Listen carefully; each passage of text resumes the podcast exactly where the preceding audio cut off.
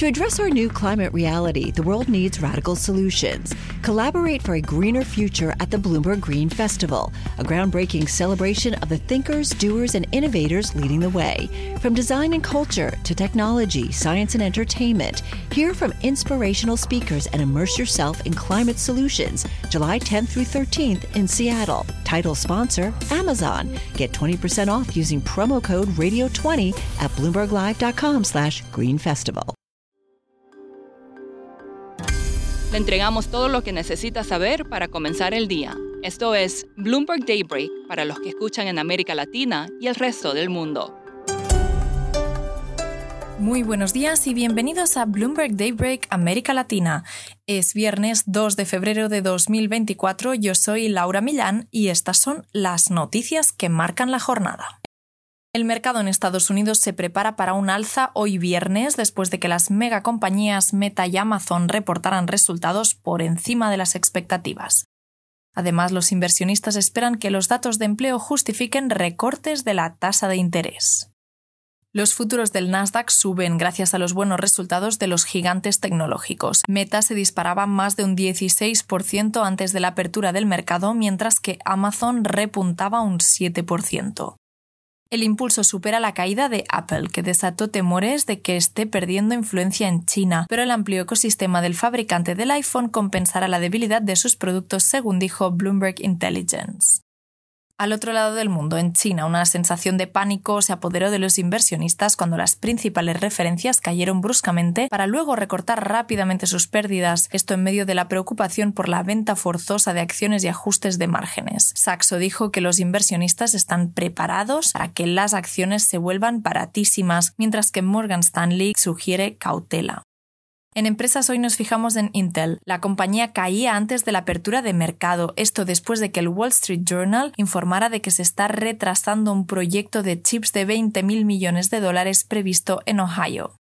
Y ahora nos vamos a Sudamérica, donde empezamos con relaciones internacionales. Altos funcionarios de la administración Biden mantendrán reuniones de alto nivel con sus homólogos colombianos en medio de las crecientes tensiones con la vecina Venezuela. El principal asesor adjunto de Seguridad Nacional de Estados Unidos, John Feiner, y otros funcionarios viajarán a Bogotá la próxima semana. Se espera que el presidente de Colombia, Gustavo Petro, un aliado clave del presidente Nicolás Maduro, asista a esta reunión y S&P calificó la deuda de México en triple B, la segunda nota más baja del grado de inversión. Suponemos que el próximo gobierno presentará un presupuesto para 2025 que reducirá el déficit público del 5% de este año, aclaró la agencia. S&P elevó la calificación de Paraguay a W positivo. En Brasil, Volkswagen planea invertir 9.000 millones de reales, unos 1.800 millones de dólares, hasta 2028 para electrificar sus coches en el país con una nueva plataforma híbrida y nuevos modelos.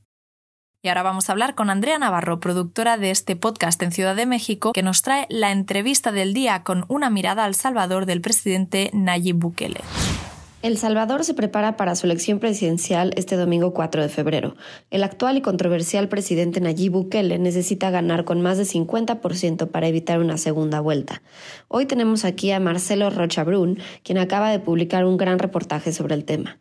Marcelo, cuéntanos sobre la elección y qué dicen las encuestas. Es una elección un poco controversial porque el presidente actual, Nayib Bukele, se está lanzando a la reelección, pese a que la reelección está prohibida en la constitución salvadoreña. Sin embargo, la Corte Suprema ha permitido en este caso que se lance a la reelección. Y lo otro que hace la elección muy interesante es la popularidad de Bukele. ¿no? Él es uno de los presidentes más populares del mundo, tiene como 90% de aprobación y va a ganar. O sea, todas las encuestas dicen que va a ganar y que va a ganar de por lejos. Sus dos rivales tendrían como 5% cada uno y él podría llegar a tener hasta 80% este domingo. Vamos a ver los números al final, pero eso es lo que sugieren las encuestas hasta ahora. ¿Qué hay detrás de la popularidad de Bukele? Desde el comienzo, en realidad, el presidente Bukele ha sido un presidente latinoamericano de muy alto perfil para un país pequeño como El Salvador. Una de las primeras cosas que hizo en el 2019 que llamaron mucho la atención mundial fue que él implementó el Bitcoin como moneda oficial del país junto al dólar. Esto sigue, pero en la práctica se ha adoptado muy poco. Pero luego de eso, El Salvador, que era uno de los países más más violentos del mundo, el presidente Bukele lo que hizo fue implementar un estado de excepción que suspende ciertas libertades civiles como el derecho a la libre asociación y el, derecho a ser informado de la causa de un arresto. Y eso ha llevado a que El Salvador se vuelva, por un lado, un país muy seguro, pero por otro lado, el país con la tasa de encarcelamiento de sus ciudadanos más alta del mundo. En solo dos años, El Salvador ha triplicado su población carcelaria, ha incrementado la seguridad del país, pero se ha venido con el costo de las libertades civiles de sus ciudadanos. Todo eso se puede mirar también desde un lente que la popularidad de Bukele ha, estado en aumento durante todo esto. Y esta política de seguridad que ha transformado El Salvador también ha hecho de Bukele uno de los presidentes más populares del mundo. ¿Y qué dicen sus detractores?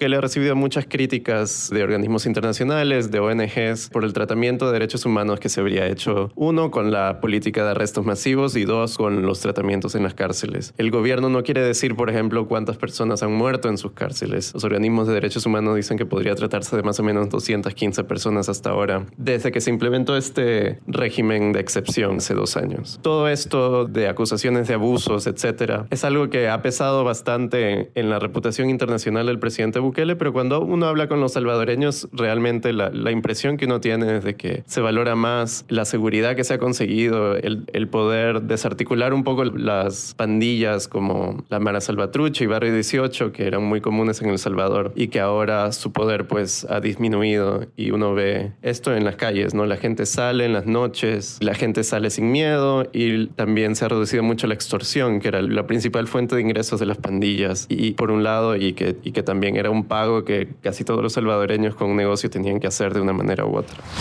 Terminamos hablando de Mark Zuckerberg, que el cofundador de Facebook recibirá 700 millones de dólares al año gracias al primer dividendo de Meta. Es el quinto hombre más rico del mundo según el índice de multimillonarios de Bloomberg y será un buen impulso a los 27,1 millones de dólares de remuneración total que se llevó a casa en 2022.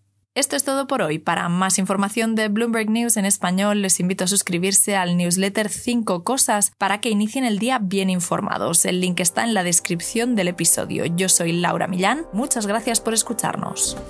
Para conocer todas las noticias que necesita para comenzar el día, revise Daybreak en la app Bloomberg Professional, donde puede personalizar las noticias que desee recibir. También puede suscribirse a la versión solo audio en Spotify, Apple Podcasts o la plataforma de su preferencia. Esto es todo por hoy. Escuche de lunes a viernes Bloomberg Daybreak.